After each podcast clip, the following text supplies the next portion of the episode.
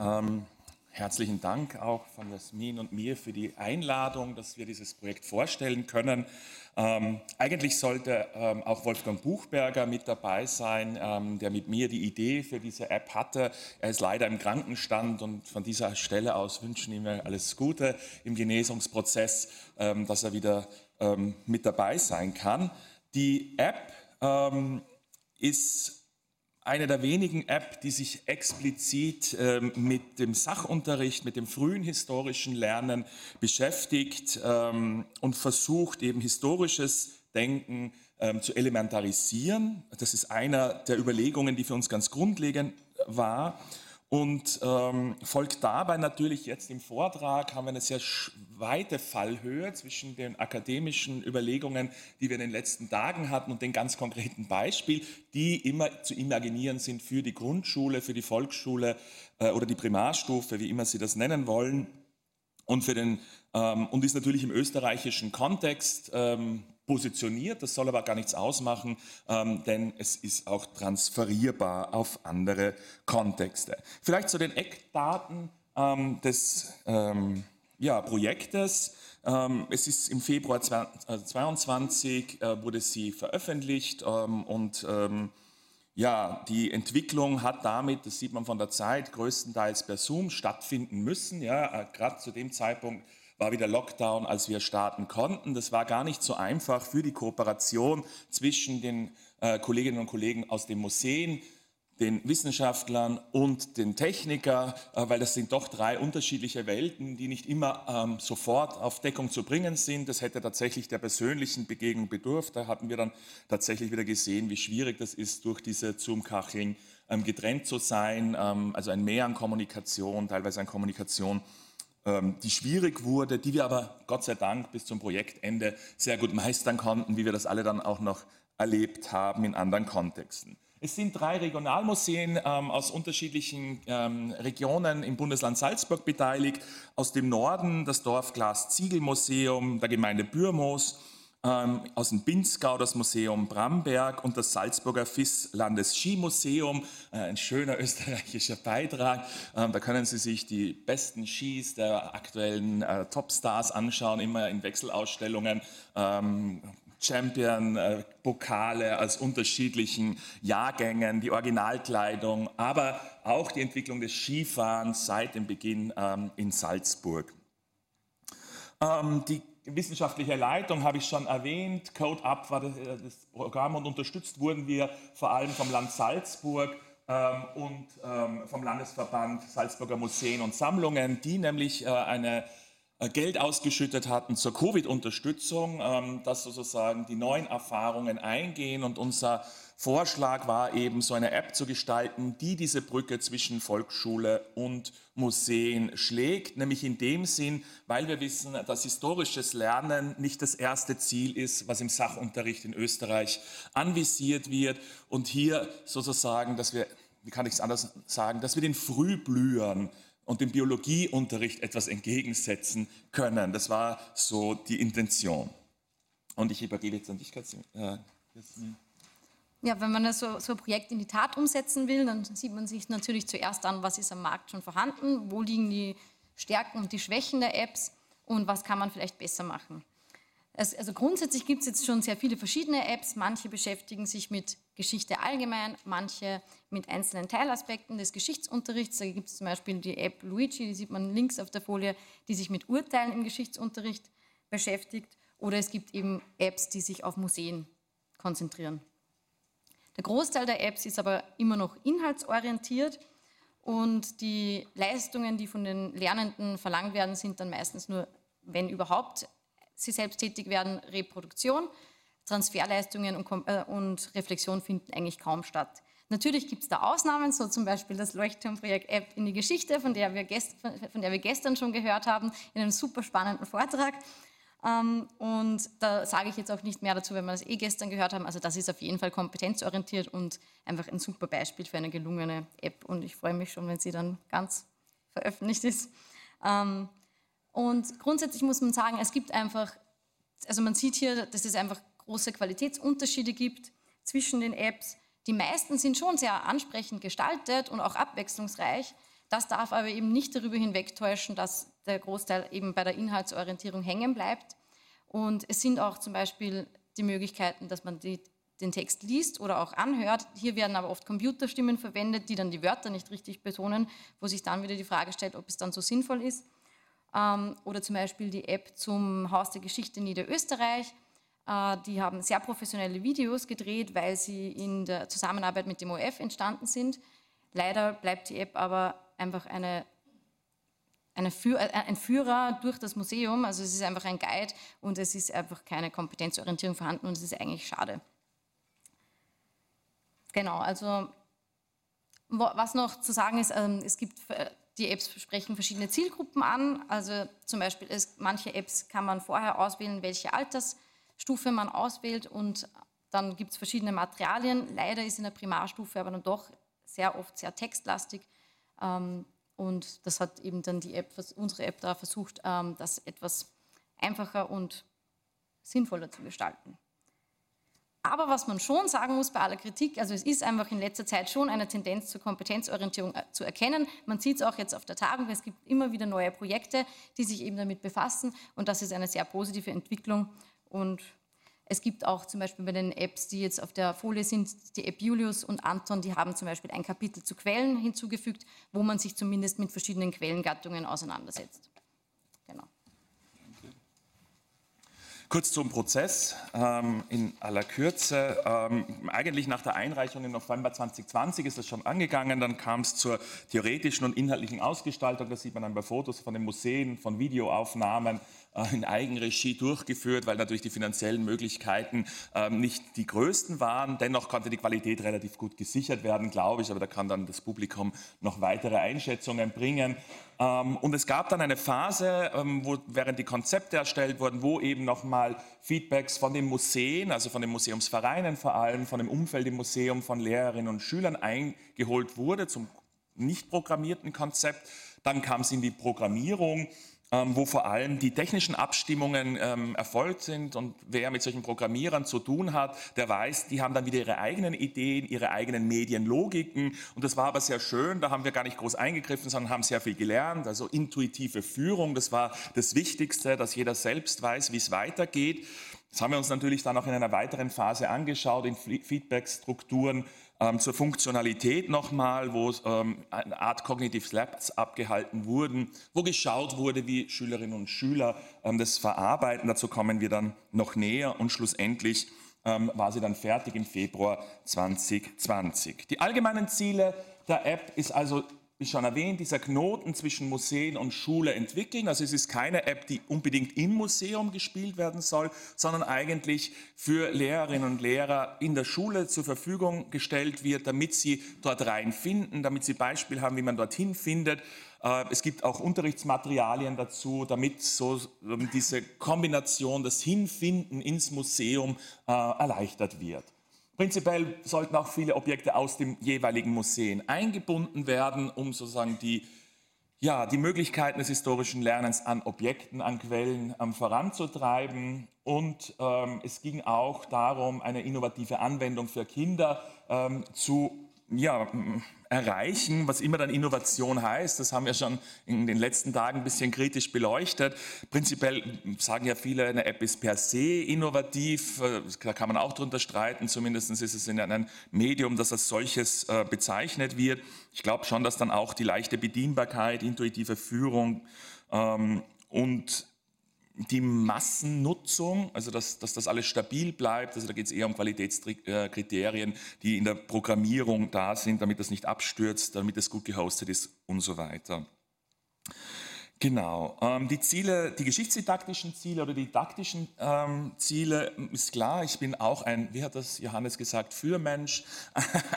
ähm, es geht also um historisches Lernen in dem Paradigma von Für, narrativistischer Geschichtstheorie und Hitch spielt da ganz rein. Also man könnte vielleicht auch sagen, das ist Hitch für äh, die Primarstufe, also wenn man das vom Format her sehen will, weil natürlich ähm, im Unterschied zu diesen Schreibtools, die wir gesehen haben, hier mit geschlossenen äh, Formaten gearbeitet wird, äh, was natürlich eine Herausforderung auf einer ganz anderen Ebene birgt, für, wenn sich Kinder damit beschäftigen.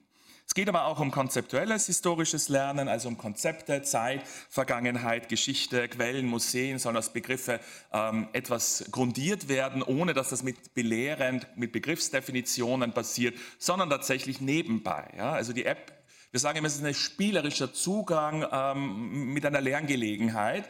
Äh, und das war genau dieses, diese Leichtigkeit. Also wir haben versucht, versucht, ich glaube, das ist immer schwierig, wenn Geschichtsdidaktikerinnen sowas konzipieren, dass man nicht in die Falle tappt, dass das sofort durchschaut wird und völlig abgelehnt wird von den Kindern, weil es zu viel an Didaktisierung, an äh, klugen Dingen ist, dass es dann nicht langweilig wird oder so sperrig, dass man sich gar nicht damit beschäftigen will. Ähm, aus unseren Testungen werden wir auch noch schauen, hat es ganz gut funktioniert. Es ist allerdings kein inklusives Angebot, auch wenn wir eben Teil individualisierende und multimodale Angebote haben. Es gibt Bilder, es gibt Tonspuren, es gibt die Schrift, Videos, Texthörbeispiele und vieles mehr, wo man hin und her switchen kann. Interessanterweise musste man feststellen, dass die Schülerinnen und Schüler oft das gar nicht anhören wollen, sondern tatsächlich lieber selber lesen. Das ist auch interessant gewesen. Aber es ist Angebot da für Schülerinnen und Schüler, die jünger vielleicht sind, die dann, wenn sie länger spielen, nicht so viel lesen wollen, dass man auch ähm, Beispiele hört. Wir zeigen gleich dann ein paar Beispiele, damit man sich das besser vorstellen kann. Es gibt dann so die Spielmotivation, also dieser Spielcharakter wurde eingebaut über den Hund Coco, der sozusagen einen begleitet von Anfang an, jetzt nicht aufdringlich, teilweise doch, werden wir auch noch sehen, ähm, aber der, der will sozusagen Knochen finden, es sind da so Touren, die auf ähm, Knochen finden, Knochen ähm, ja, sammeln abgestellt sind, äh, um hier äh, Motivation zu haben. Man hat zuerst drei Touren, dann werden erst die höheren Levels freigeschaltet. das ist alles so konzipiert, aber nicht strikt, so wie in der Schule. Wenn man alles richtig hat, dann bekommt man alle Punkte oder so, sondern da gibt es eine bestimmte, Schwa also ja, Schwankbreite, die hat viel ermöglicht, dass, es, ja, dass man sich nicht unwohl fühlt. Ja? Also man kommt, auch wenn man ein paar Fehler macht, äh, weiter. Also von dem her ist es. Wenn man es allerdings nicht schafft, dass man ausreichend Knochen erwirtschaftet, ähm, dann kann man nicht freischalten. Dann muss man das Ganze nochmal spielen. Ja, das ist vielleicht nachteilig, weil es vielleicht langweilig ist, aber da muss man vielleicht auch die Aufgaben nochmal genauer lesen. Also es war bei vielen Erwachsenen, die das auch getestet haben, dass die dann nochmal, ah, was war da alles falsch, ich muss zurück, wo ist es? Es gibt eine Feedback-Struktur über richtig falsch, ähm, werden wir dann auch noch gleich sehen. Und die Lehrerbausteine habe ich bereits erwähnt. Dann schauen wir rein. Also vielleicht eines noch, ähm, die Auflösung der PowerPoint hat das äh, Farbdesign verändert. Eigentlich ist alles in grün gehalten und der Hund bläulich, aber offensichtlich. Ähm, genau, also die Farben sind normalerweise etwas schöner, aber das können Sie dann selbst ansehen, wenn Sie die App runterladen. Also ich darf Sie jetzt mitnehmen auf eine kurze Tour durch die App und dann starten wir mal. Funktioniert das? Also wenn wir auf jetzt loslegen klicken, dann kommen wir eben zur Museumsauswahl und im Video ist jetzt exemplarisch das Museum, also das Torfglas Ziegel Museum gewählt. Ähm, dann kommt man zu einer kurzen Einführungsseite zum Museum. Und jetzt sieht man noch die Zoom-Funktion, die in der App für alle Bilder zur Verfügung steht. Und dann geht es weiter zur Übersicht über die Touren. Das sind eben fünf und hier sind die ersten drei freigeschaltet. Und wir gehen jetzt exemplarisch in die Schnüffeltour 1. Genau. Und ähm, hier sieht man schon, das ist ein kurzer Input-Text, den kann man entweder selbst lesen oder anhören. Und jetzt haben wir einen Wolfgang Buchberger doch noch hier bei uns, Zeit? weil er spricht hier. Wenn wir über Zeit sprechen, denken die meisten Menschen an Minuten und Stunden. Wir denken auch an die Zeit, die uns fehlt, um etwas fertig zu machen. Sehr früh begannen die Menschen, Zeit einzuteilen. Sie beobachteten dazu die Sonne und den Mond Tage und Monate konnten so festgelegt werden. Auch Jahreszeiten wurden eingeteilt. Frühling, Sommer, Herbst und Winter. Aber auch ich werde immer älter. Jeden Geburtstag werde ich daran erinnert, ein Jahr älter zu sein. Genau, und auf der nächsten Seite kommt man dann zur, zur ersten Aufgabe. Hier wurde eine Aufgabe gewählt, die, als ich muss jetzt kurz auf Stopp drücken, weil mir das Video zu geht. Ähm, die, Nein, das war nicht der Buchberger. ähm, genau. Ähm, also hier wurde auf jeden Fall eine Aufgabe gewählt, um nicht gleich abzuschrecken. Also traditioneller Zugang zu Zeit in der Primarstufe über die Jahreszeiten, wo man eben die Jahreszeiten richtig anordnen muss.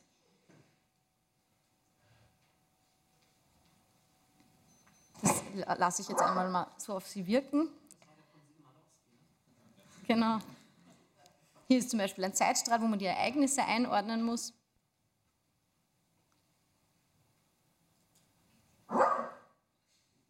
Und jetzt kommt wieder ein kurzer Input, den man dann eben wieder anhören kann. Jetzt ha haben wir noch meinen Wolfgang bei uns. Das, was jetzt gerade ist, nennen wir Gegenwart. Das, was morgen sein wird, ist die Zukunft. Vergangenheit nennen wir alles, was bereits gewesen ist. Das ist alles, was du erlebt hast und vieles mehr. Und jetzt kommen wir dann zu einer Übung, die versucht auf einfache Weise ähm, das, äh, die Belegbarkeit näher zu bringen. Also hier muss man einordnen, ob man mit den verschiedenen Quellen ähm, die Frage beantworten kann, mit welchen. Jetzt muss ich noch mal auf Stopp drücken, nur, nur zur Info. Der Fehler wurde jetzt eingebaut, um zu demonstrieren, ähm, wie der, die App reagiert, wenn man einen Fehler macht. Also nicht, dass Sie an meiner Kompetenz zweifeln. Und genau, also es geht eben darum, äh, herauszufinden, womit man herausfinden kann, ähm, womit man als Kind gespielt hat. Genau, und das sind wir jetzt bei der Hälfte bei der Tour. Und hier bekommt man eine kurze Motivationsnachricht, dass man die Hälfte schon geschafft hat. Und dann geht es weiter. Aber ich beende hier jetzt diesen kurzen Walkthrough. Am Ende bekommt man dann eben, je nachdem, wie viele Aufgaben man richtig gelöst hat, eine bestimmte Anzahl von Knochen. Wenn man alle richtig hat, bekommt man sogar goldene Knochen. Das hat ein Kollege aus dem Publikum schon einmal geschafft. Und jetzt übergebe ich wieder an den Christoph. Genau, also die Touren wollen natürlich Abwechslung und es ist zirkulär aufgebaut. Das heißt, die Themen kommen immer wieder in unterschiedlichen Touren vor, werden vertieft, werden erweitert ähm, und damit natürlich ausgebaut. Äh, es gibt tatsächlich auch vom Schwierigkeitsgrad eine Abschätzung, was ist einfacher, was ist schwieriger ähm, in der Staffelung. Ähm, eine der größten Herausforderungen war sicher Sprache. Da haben wir sehr viel mit den Kindern gearbeitet, weil immer wieder gefragt wurde, verstehst du das? Also da wurde wirklich sehr eng mit unterschiedlichen Gruppen gearbeitet, damit wir das hinbekommen. Ähm, und das heißt auch nicht, also wir haben das mit österreichischen Kindern getestet, das kann tatsächlich sein, dass die Idiomatik nicht immer funktioniert. Vor allem dann äh, später hören wir auch, es gibt nämlich zum Beispiel Zeitzeugeninterviews, da wird im breiten Bongauer Dialekt erzählt, aber Sie können es im Skimuseum gerne ausprobieren, wie dann äh, norddeutsche Kinder darauf reagieren, ähm, wenn die Gegenwartsbegegnung auch prekär wird. Ja gibt keine Untertitel. Also ein bisschen kulturelles Lernen ist immer mit dabei. Genau. Nee, kann man, kann ich, also da ist er.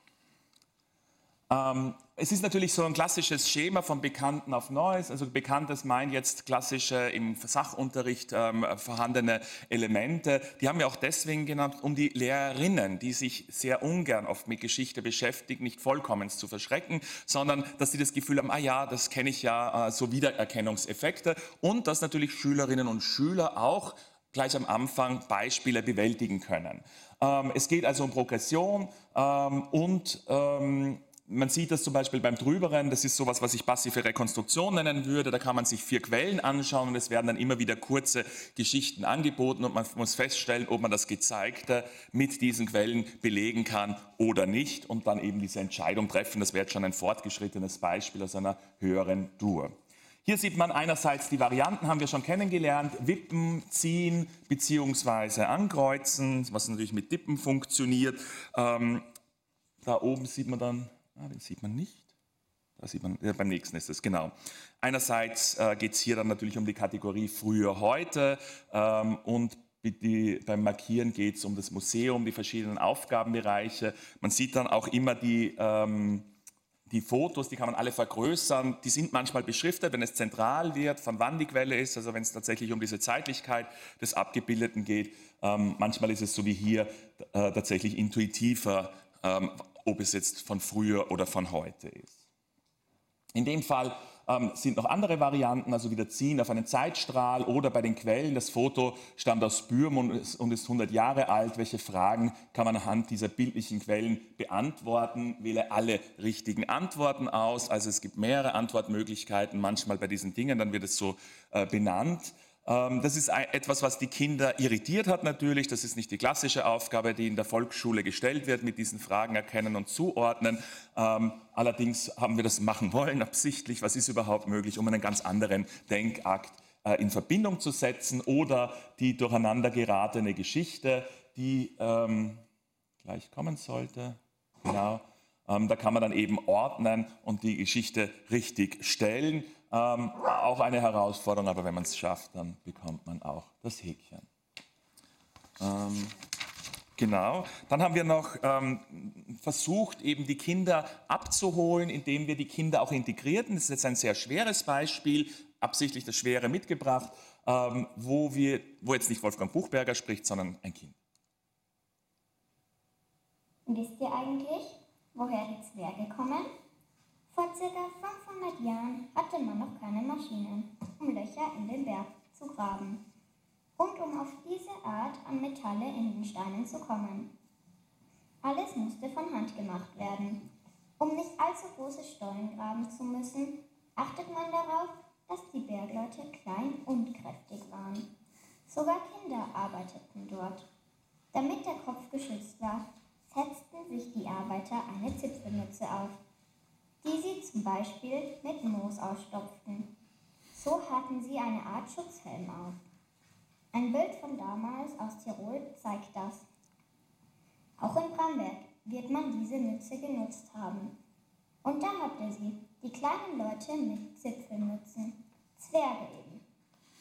Also man sich vorstellt, dass diese Erzählung für Volksschüler besonders herausfordernd ist, weil natürlich da eben ähm, dieser Zwerg aus der Märchenwelt jetzt plötzlich vermischt wird mit Geschichte. Aber in, dem, in der Tour geht es eben um diese Unterscheidung Märchen-Geschichte. Also wir haben da diese Differenz genommen, um anknüpfen zu können an was Bekanntes, was im Volksschullehrplan auch ähm, vorhanden ist. Ähm, zur Qualitätssicherung. Ja, ich darf jetzt noch ein paar Worte zur Qualitätssicherung verlieren. Also die App wurde grundsätzlich im Vier-Augen-Prinzip von zwei Geschichtsdidaktikern, also Christoph Küberger und Wolfgang Buchberger, entwickelt. Zusätzlich wurde dann noch Feedback von anderen Lehrenden im Bereich der Geschichtsdidaktik eingeholt. Und noch vor der Programmierung wurden dann noch äh, Museen, die Lehrpersonen und SchülerInnen äh, um Feedback gebeten. Es fanden zum Beispiel Lesetests mit drei verschiedenen Kindern statt, von der dritten bis zur fünften Schulstufe, also im Alter. Und da ging es um die grundsätzliche Verständlichkeit von den Texten, ob man was einfacher formulieren muss und solche Dinge. Dann ging es zur Programmierung und nach der Programmierung wurde wiederum Feedback eingeholt, wieder von Lehrpersonen, FachdidaktikerInnen, SchülerInnen. Und um die App dann noch zu verbessern, wurde dann noch, wurden dann noch Cognitive Labs durchgeführt mit SchülerInnen der zweiten bis zur vierten Schulstufe, auf die ich jetzt noch kurz genauer eingehen werde. Ähm, insgesamt haben wir 27 SchülerInnen gebeten, die App zu testen. Das sah so aus, dass drei SchülerInnen pro Testleiterin oder Testleiter beobachtet wurden. Die haben ein ganzes Museum durchgespielt, also wir waren da zwei Stunden beschäftigt. Äh, sie haben tapfer durchgehalten und wir haben sie beobachtet mit einem Beobachtungsbogen, der verschiedene Kategorien aufwies, nämlich Anwenderfreundlichkeit, Sprache, Motivation, Wahrnehmung, Hilfestellung, also ob sie Hilfestellung benötigten bei der Bedienung der App und eine Kategorie, die offen blieb für Induktives. Ähm, man sieht schon, also es ging grundsätzlich um die Usability bei dieser Testung. Und im Anschluss wurden sie auch noch gebeten, nach jeder Aufgabe äh, ihre Gedanken mitzuteilen, was sie also in einem Sinne von Think Aloud, um, um, einfach die Anmerkungen, Wünsche der SchülerInnen zu berücksichtigen, um Probleme bei, bei der Bedienung aufzuzeigen oder nochmal schwierige Begriffe zu entdecken. Insgesamt war das Ergebnis sehr positiv. Die Schülerinnen und Schüler hatten sehr viel Spaß bei der Bedienung der App, haben auch ähm, selbst festgehalten, dass sie was dabei gelernt haben und es wurden dann nur noch kleine Änderungen vorgenommen, die auch eher sprachlicher Natur waren, eben nochmal Begriffe ausgetauscht, die nicht verstanden wurden.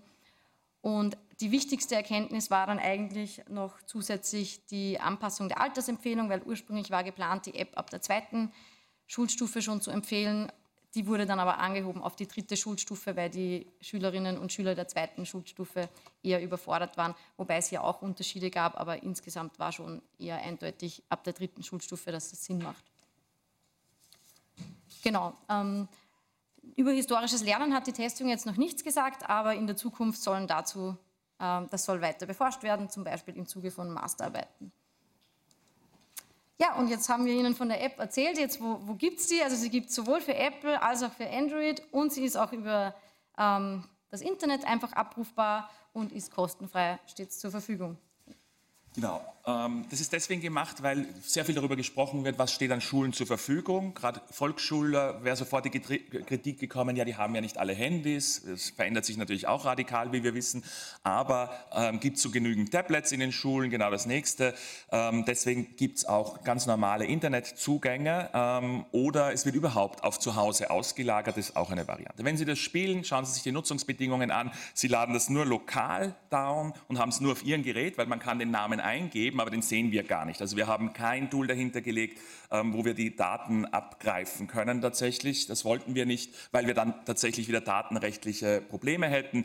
Ähm, ist natürlich aber überlegt, ob man das nicht multipliziert für Testsituationen, dass man sich das genehmigen lässt ähm, und dann auf einer anderen Ebene nützt. Gestern Nachmittag ist dann noch was Nettes geschehen, wo wir uns sehr gefreut haben, nämlich der Comenius Edo Media Award hat sich gemeldet, dass wir sicher das Siegel bekommen und, äh, und vielleicht eine Medaille. Das werden die erst Ende Juni ähm, verkünden, aber das hat uns sehr gefreut, dass wir das gleich einbauen mussten. Äh, und auf diese Art sagen wir herzlichen Dank für die Aufmerksamkeit und freuen uns dann schon auf Rückfragen.